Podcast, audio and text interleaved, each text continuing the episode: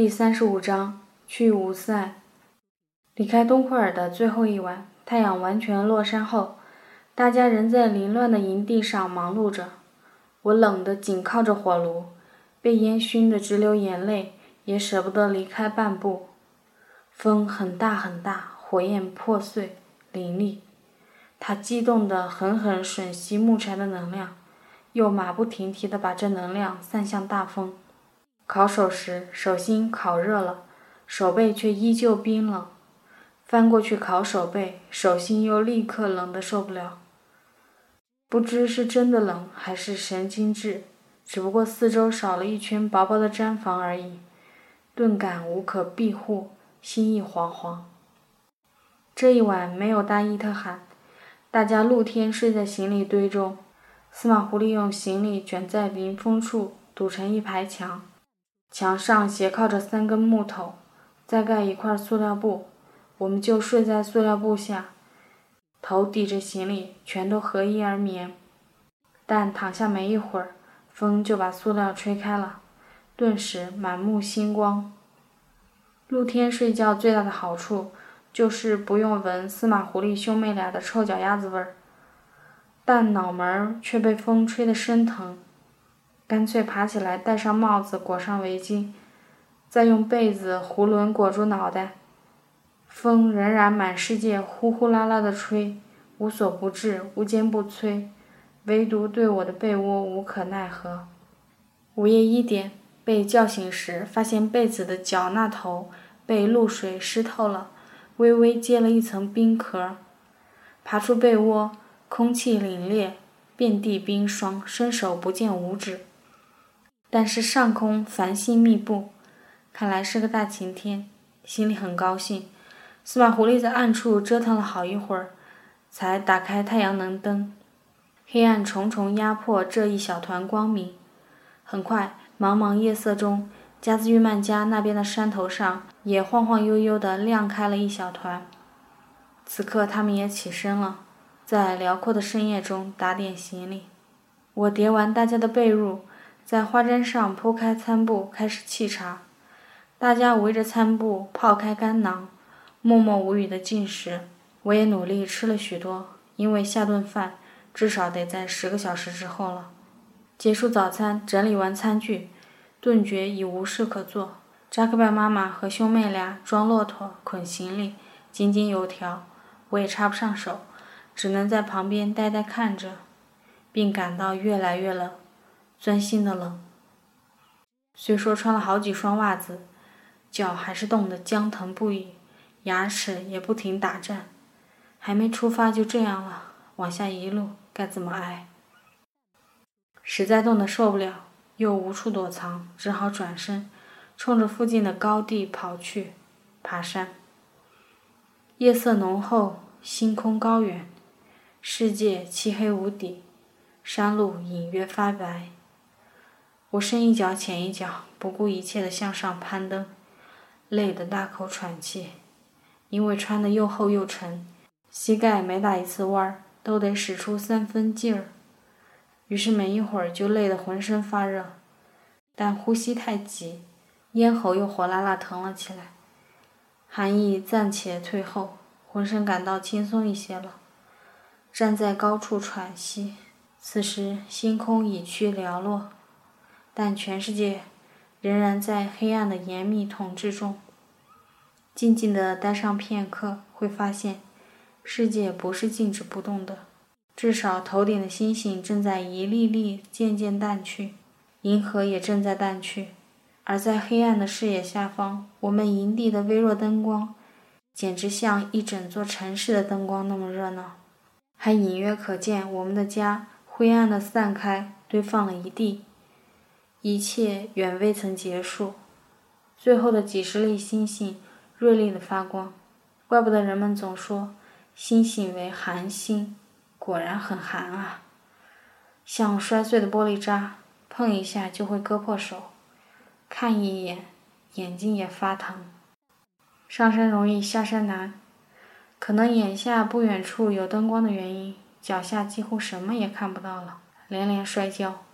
当我再次出现在太阳能灯的光芒中时，大家还在有条不紊地收拾营地，没人知道我离开过。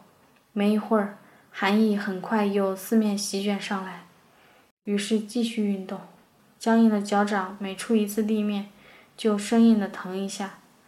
等我第二次爬到山顶时，满天的星星就只剩下北斗星中的一颗，以及牛郎织女星。等第三次爬到顶，东方已蒙蒙发白。三点，天色一亮，五家人的驼队在山谷南面的开阔地带汇合后，沿着山路向着东方缓缓出发。上次搬家，我们装了四峰骆驼，这次居然装了五峰。奇怪，这一路向北迁徙。沿途全是无人之地，也没见购置什么大件东西，只见生活用具在不停的折损抛弃。东西怎么会越来越多？从昨天傍晚开始，一峰没穿鼻孔的小骆驼也给逮住，往背上绑了几袋杂物。这是他第一次上绑驮东西，很受惊吓。当时为了防止他乱跑，司马狐狸和赛利宝。把他两条前腿的大腿和小腿折叠起来绑住，强迫他卧倒。可哪怕站不起来，他还是想法子翘起屁股，用前腿、膝盖撑起身子，东张西望。此时，他完全忘了背上还驮有东西，甩着屁股，叉开后腿，蹦跶着到处乱跑。好狗斑斑不时冲向他，把他追回队伍。几家人的驼队走在一起的情景堪称壮观。各家的驼队被各家的女主人装饰得体面又富裕，年轻妇人们额外打扮了一番，披了庄重美丽的头巾，男人们也都穿上了做客才穿的外套。今天我的任务是牵着两匹空马前行，马儿们倒是很乖，一直不紧不慢跟在我的坐骑后，但要放屁时。一定会想法子超过我，走到我前面。太阳原未出来的时候可真凄凉，世界虽历历清晰，但少了阳光这一项重大内容，真如铁石心肠一般。突然想到几天前在毡房里吃巴尔沙克时，温暖的火炉和满室的油香，恍如大梦一场。我们居然有过那样的好日子，而此时。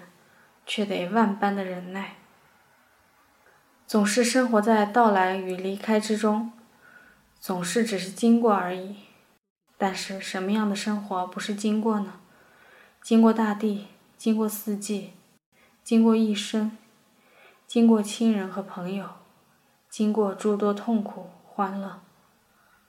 突然间非常难受，真想知道，在摇滚的年代里。这里究竟发生过什么事，使得这支人群甘心沉寂在世界上最遥远的角落，栉风沐雨，顺应天时，逐水草而居？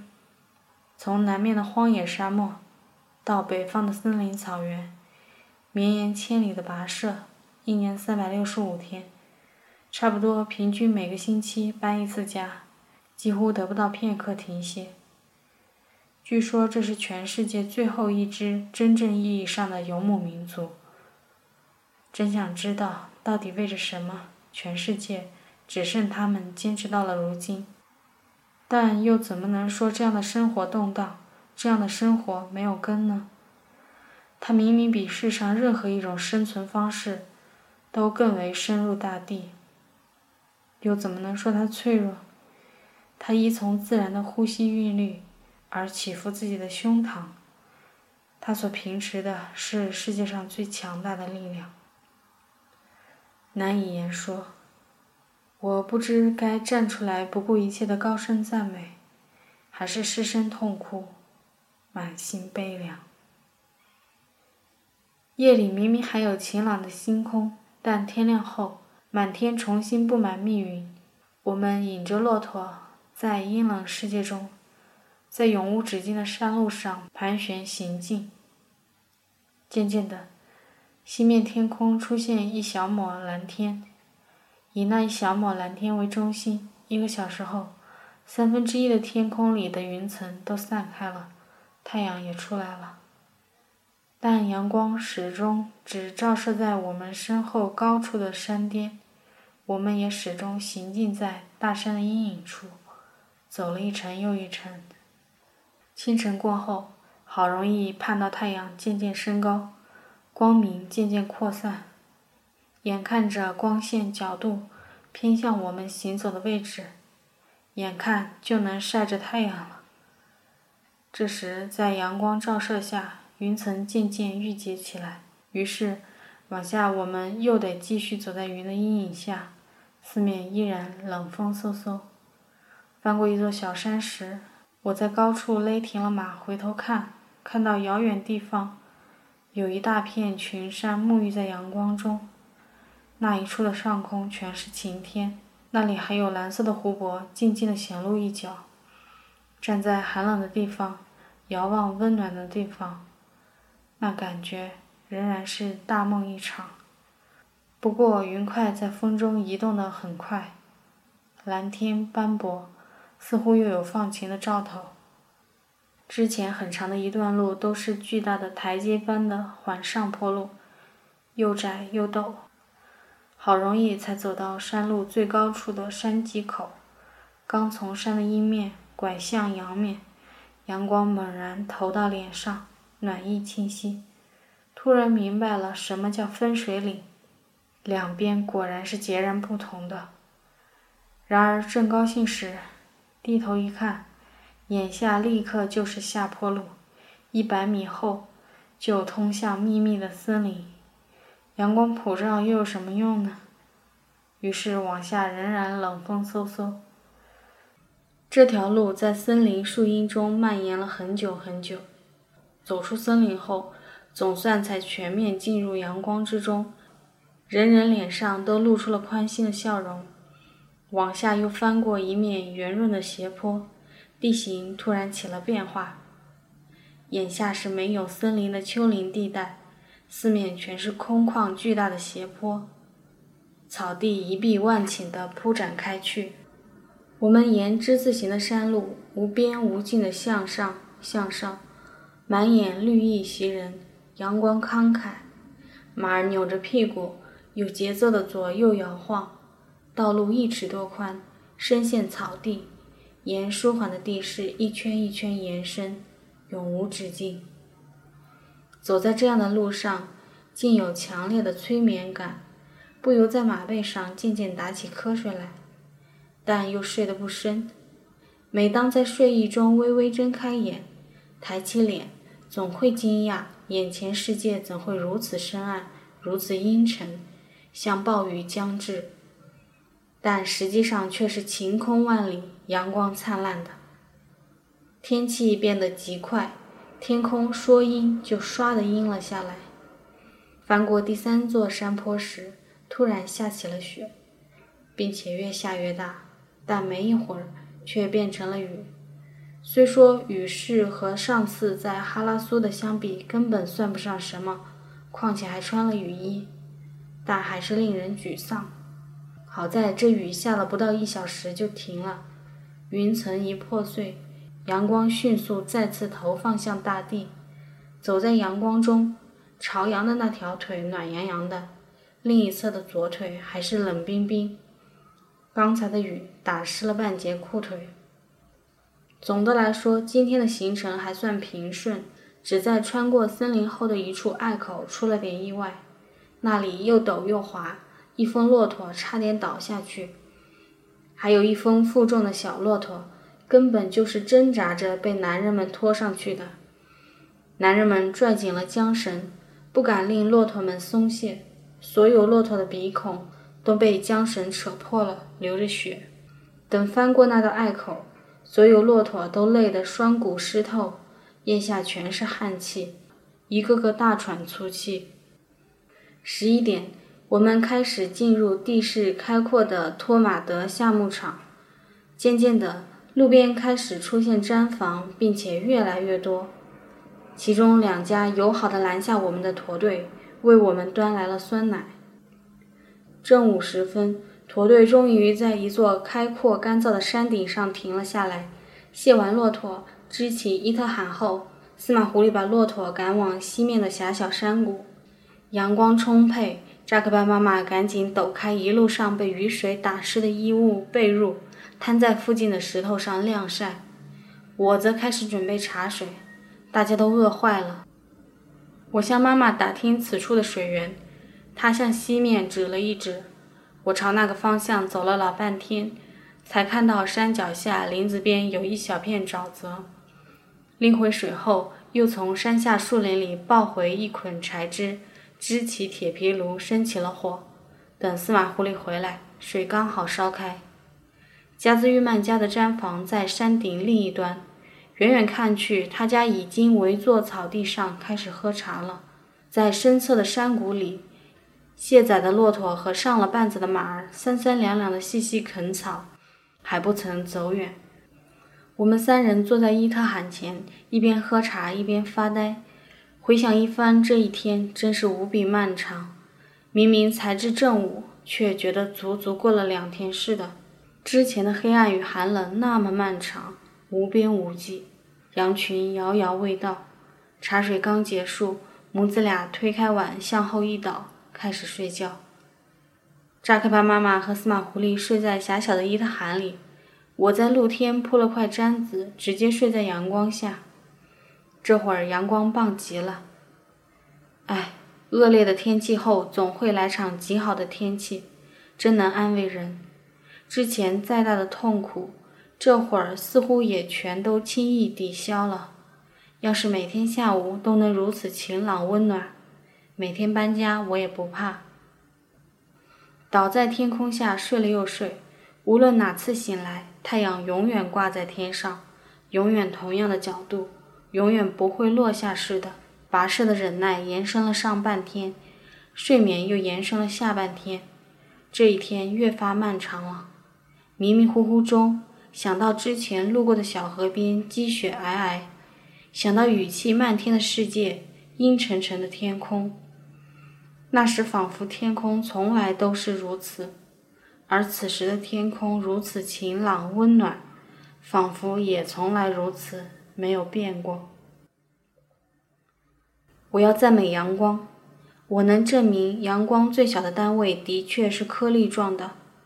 我能感觉到它们一粒一粒持续进入身体，无孔不入，然后积累起来，坚实的顶在身体中，尤其是头发，头发很烫。头发的黑是最大的光的容器，在每一根头发深处最微小的空间里，每一粒光子都是一枚完整的太阳。另外，黑色的棉靴也热乎乎的，十根指头通通舒展开了。之前他们紧紧抠作一团，为此真恨自己的脸为什么是浅色的，装不下更多的光子。很快，脸晒得发疼。不只是我，整面大地都打开了，世界上充满了门，光子排着队有序进入，整座山坡因鼓胀着阳光而蠢蠢欲动，青草加快速度生长，全世界唯一的阴冷只在我的身下，我挡住了阳光，我真是最无情的遮蔽物，睡在这块阴冷之上，像悬身在黑暗的深渊上。梦境中都不能忽略这深渊的存在，似乎全世界的寒气在阳光的进攻下无处躲藏，全跑过来躲到了我的身后。越睡背部越来越冷，便迷迷糊糊的翻个身，立刻触到新鲜的温暖。深色的花毡热烘烘、喜洋洋的，当然再过一会儿还得再翻个身。我是最有力的遮蔽物。感觉简直睡了好几天，舒畅极了，而实际上只睡了不到两个钟头。直到一大块云挡住了太阳，阴影罩住整个山坡，这才打着冷战冻醒。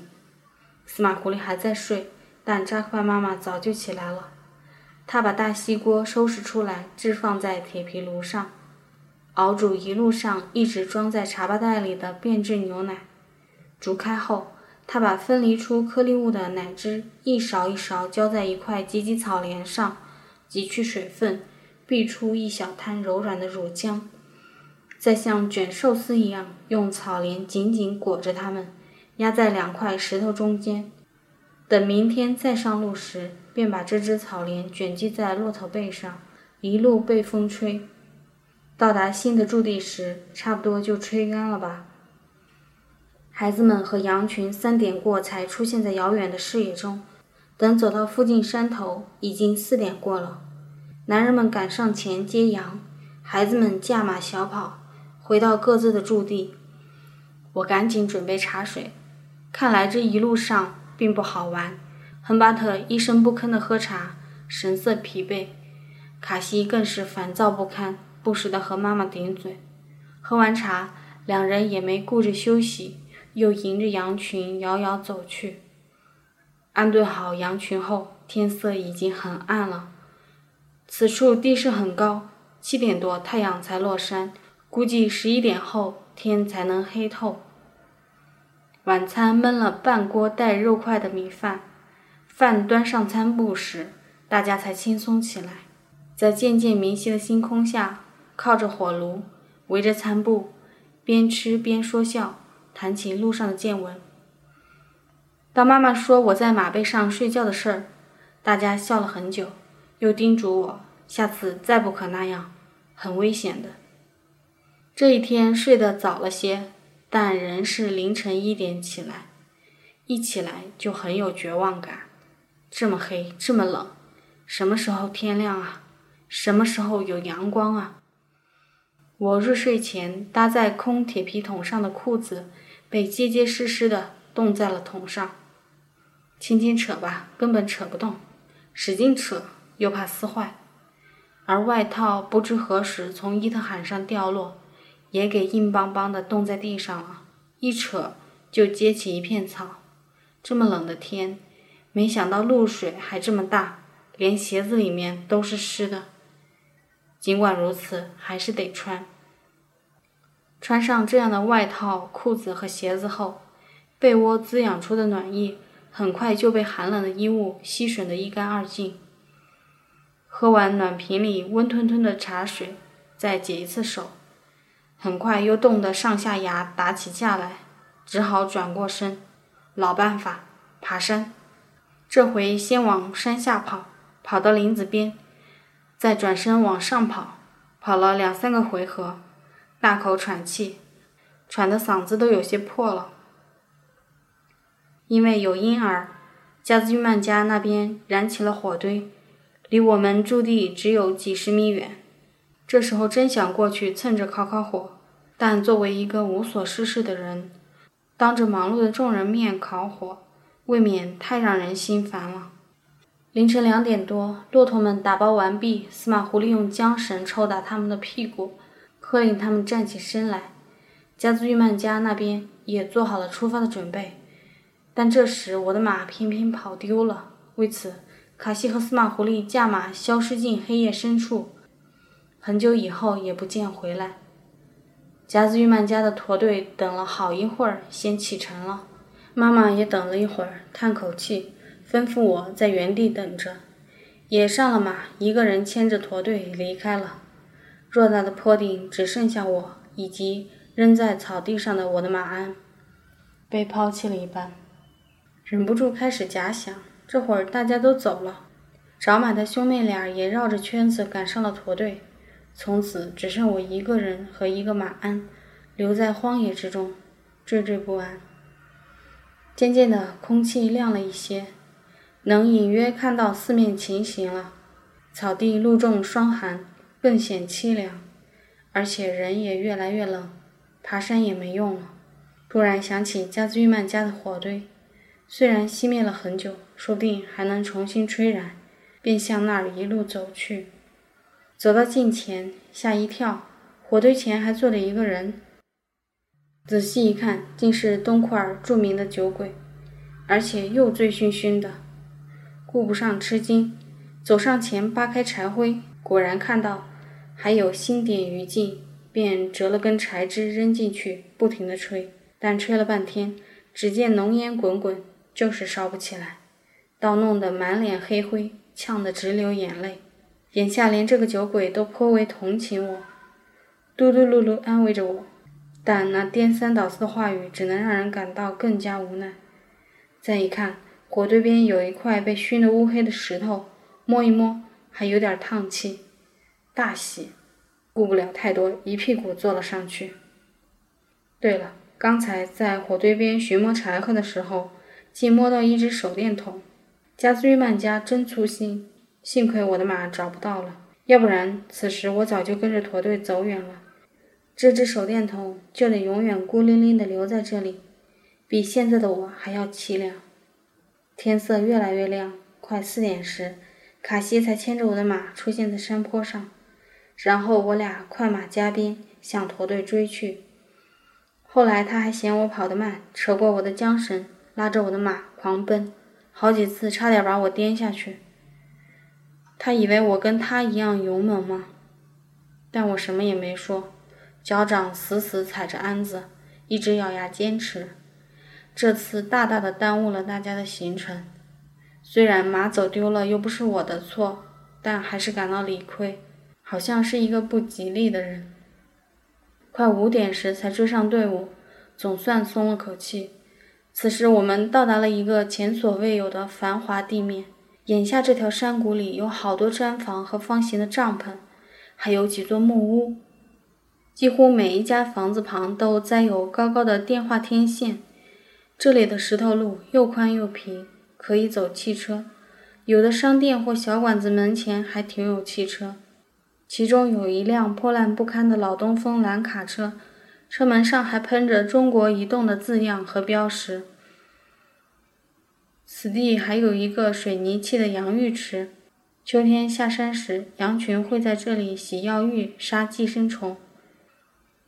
走着走着，居然还看到一个厕所，还是木头砌的，上面还标着汉字，而且还分男女。天呐，感觉很多年都没见过厕所了。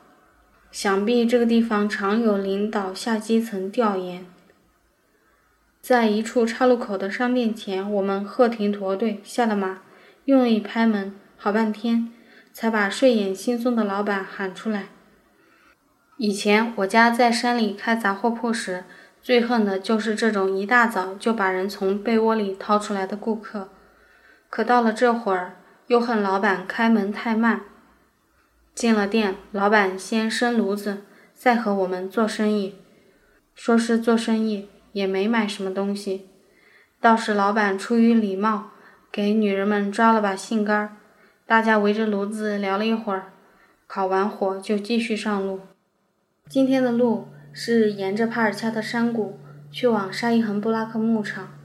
昨天的托马德牧场是一条漫长光明的绿色走廊，今天的帕尔恰特山谷。则狭窄、阴寒而美艳。整条山谷怪石嶙峋，遍布着白桦林，树干洁白，枝条淡红。一条清澈的过分的河水一直伴在路边，河两岸冰雪皑皑。一上午都走在河谷最深处，非常冷。而上方天空晴朗明净，眼看阳光浓烈地打在高高的山巅上，就是下不到谷底，令人着急。同行的婴儿不停地哭，摇篮上蒙着的毯子结满白色的冰霜。然而，再长的山谷也总有尽头。快十一点时，道路越来越窄，我们开始走上坡路。同头一天的情景一样，一翻上最后的打板，突然进入了高处的阳光之中。原来今天也是个好天气呢。司马狐狸唱起歌来，沉默了一路的扎克曼妈妈。也突然轻松起来，兴致陡长，不时为我指出路过的一些石头，说哪个像牛，哪个又像羊，很快乐的样子。接下去又走了两圈巨大的盘山路，经过东果尔金牧场恢宏壮观的大斜坡地带，渐渐的景色越来越熟悉，快到沙伊恒布拉克牧场了。这时，孩子们和羊群也从另一个方向赶到了。这里地势坦阔，低处的牧草非常深厚，分布着一坨一坨蒲团似的草疙瘩。快到山谷口时，路边出现了许多木结构的坟墓，这正是自己十年前每天散步时无数遍经过的地方啊！墓地总是意味着悠久富饶的栖居地。越往下走，毡房越多。这条山谷两侧纵列着条条小沟谷，每条沟里都扎有毡房。中午，在开阔的山谷口，队伍暂停下来，男人们开始分羊。就在前方的岔路口，我家和爷爷家、哈德别克家转向北面，而苏呼拉和加兹玉曼家则掉头向南。接下来的整个七月和八月，我们的牧场远远相隔，再也不能串门了。我们的路程还有一天，而苏呼拉他们还有两天。和更多的形成为一个多礼拜的牧人相比，我们的迁徙路程其实非常短暂的。今天我们的驻地是沙伊恒布拉克商业区附近的一片草地。卡西帕去附近放羊，我和司马狐狸妈妈三个人卸骆驼，搭临时帐篷，准备茶水。这块驻地是一处大斜坡，紧靠着石头路，水源就是山谷最底端的河流。河对岸毡房真多，一个比一个白。河水不是很清，却又宽又平又缓。河边草地中的小路非常清晰，很是使用频繁的情形。我去打水时，突然听到野鸭叫声，扭头一看，两只野鸭领着一串小野鸭从岸边一扭一扭走了过来，然后沿着岸边平缓处一一跳下水。嬉戏着游耍，跟寻常的家鸭似的，不由令人担忧。附近住着这么多人家，但是岸边小路上来往的骑马人经过时，通通目不斜视，没人想到去打来吃。河这边也扎有一顶毡房，一个三四岁的小孩在门口自个儿洗头发。别看人家小，很会拧毛巾的，反复的拧啊拧啊，再用这毛巾细细的擦掉头发上的泡沫。再拧半天，再接着反复的擦头，再拧啊拧啊，这回该抹小脸儿了。抹完脸还要抹脖子、抹胳膊，有条不紊。最后再拧一遍毛巾，并细心叠做三折，搭在旁边的木头栏杆上，这才端起面前那盆泡沫水泼掉，足足半盆水呢，真有劲儿。我觉得非常稀奇，忍不住放下水桶看了好久。没一会儿，毡房里又走出一个六七岁的小女孩，头发卷得很可爱，也是湿的，看来也刚洗过。接着又走出一个十三四岁的少女，很苗条，头发长长的，也刚洗过。这三个头发亮晶晶的姑娘一声不吭站在阳光中，这是真正的夏牧场啊，一年之中最安逸富足的地方。提水走在回去的路上。脚下的路只是第二遍走过，就觉得已经走过了无数遍似的熟悉。今天是行程的第二天，才走到第二天，就觉得已如此这般走过了很长的岁月，又觉得从此之后就这么一直走下去，其实也无所谓，就已经完全习惯了吗？实际上，想到不久后的停留，还是深深的渴望着。总之，在第三天，我们来到了深山夏牧场吴赛，羊群北上的最后一站。第三天和前两天没什么不同，长时间的忙碌、早起、受苦，之后再次被晴朗的天气所安慰，最后是明亮的抵达。